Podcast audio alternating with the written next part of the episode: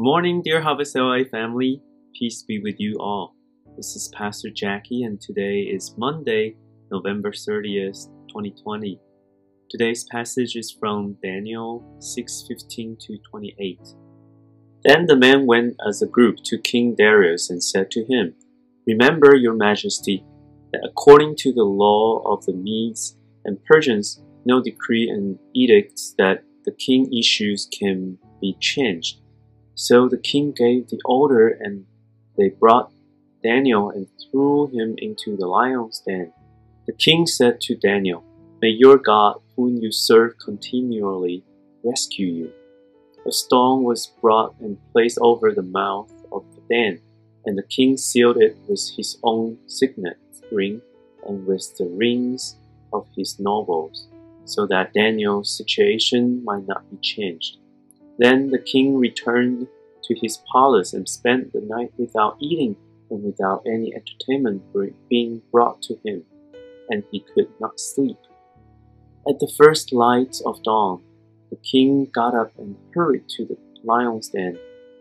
When he came near the den, he called to Daniel in an anguished voice, Daniel, servant of the living God, has your God, whom you serve continually, been able to rescue you from the lions? Daniel answered, May the king live forever. My God sent his angel, and he shut the mouths of the lions. They have not hurt me because I was found innocent in his sight, nor have I ever done any wrong before you, your majesty. The king was overjoyed and gave orders to lift Daniel out of the den.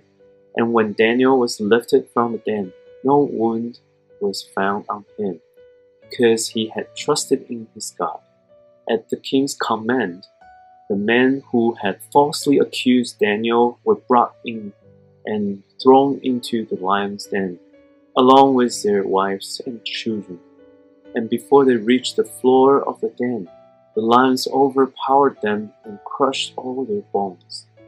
Then King Darius wrote to all the nations and peoples of every language in all the earth May you prosper greatly.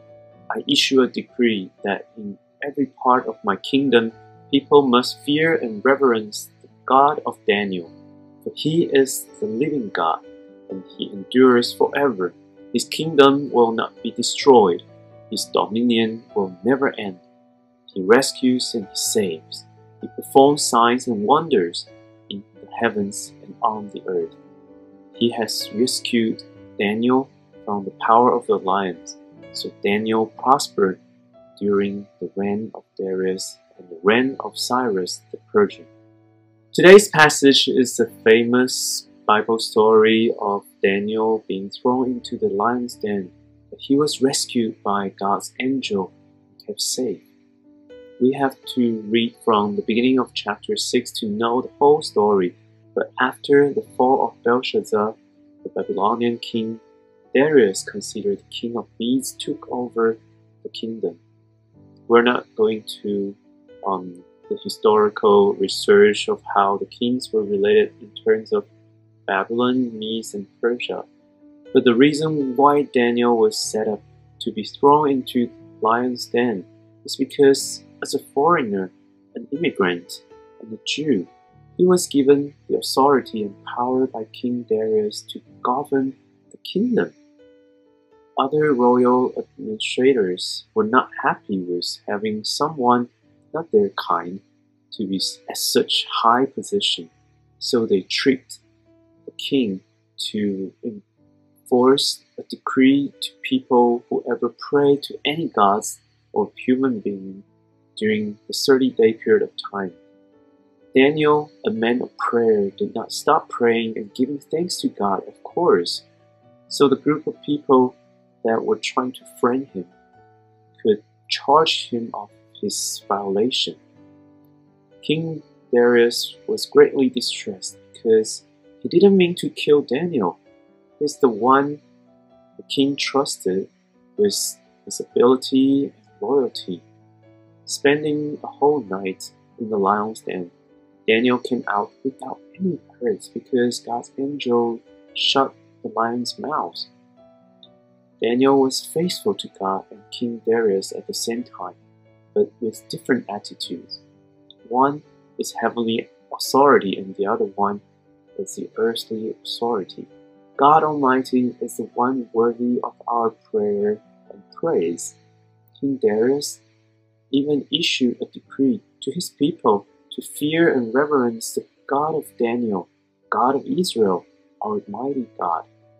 But at the same time, Daniel was loyal to the earthly authority to do his jobs with no flaws, no corruption, because he was accountable to what he was assigned to do. Are we accountable to God and what's given in our hands to complete? Like what our guest speaker, Virginia, shared with us this past Sunday, build and maintain the relationship with our God first, so what we do for others will carry the meaning of love. Obeying heavenly and earthly authorities are both important, but let us not to forget about keeping connection with God first, like Daniel, to pray and give thanks. God's rescue will come to us even when we are in danger. Let us pray. Heavenly Father, we thank you for this opportunity um, for us to read Daniel's story and learn from it once again. Daniel and the lion's den has been a story we might have heard again and again since Sunday school days if we grew up in the church, but thank you for giving us new insights to look into this because there's always something more to take away when we study Bible our devotions. Lord, we thank you for your promise and rescue in our hardships. We trust in you and would like to pray to you and continue to give thanks to you for your plan in our lives. Thank you, Lord. We pray in your Son Jesus' name. Amen. Have a blessed week let us start counting the days to celebrate Jesus' birth in this season of Advent. Bye bye.